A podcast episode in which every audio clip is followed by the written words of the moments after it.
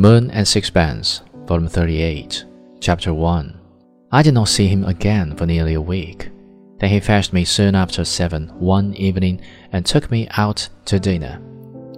He was dressed in the deepest mourning, and on his bowler was a broad black band. He had even a black border to his handkerchief. His grab of woe suggested that he had lost in one catastrophe every relation he had in the world, even to cousins by marriage twice removed. His plumpness and his red fat cheeks made his mourning not a little incongruous. It was cruel that his extreme unhappiness should have in it something of buffoonery. He told me he had made up his mind to go away, though not to Italy, as I had suggested, but to Holland. I'm starting tomorrow. This is perhaps the last time we shall ever meet. I made an appropriate rejoinder, and he smiled wanly.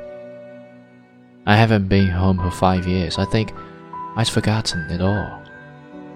I seemed to have come so far away from my father's house that I was shy at the idea of revisiting it.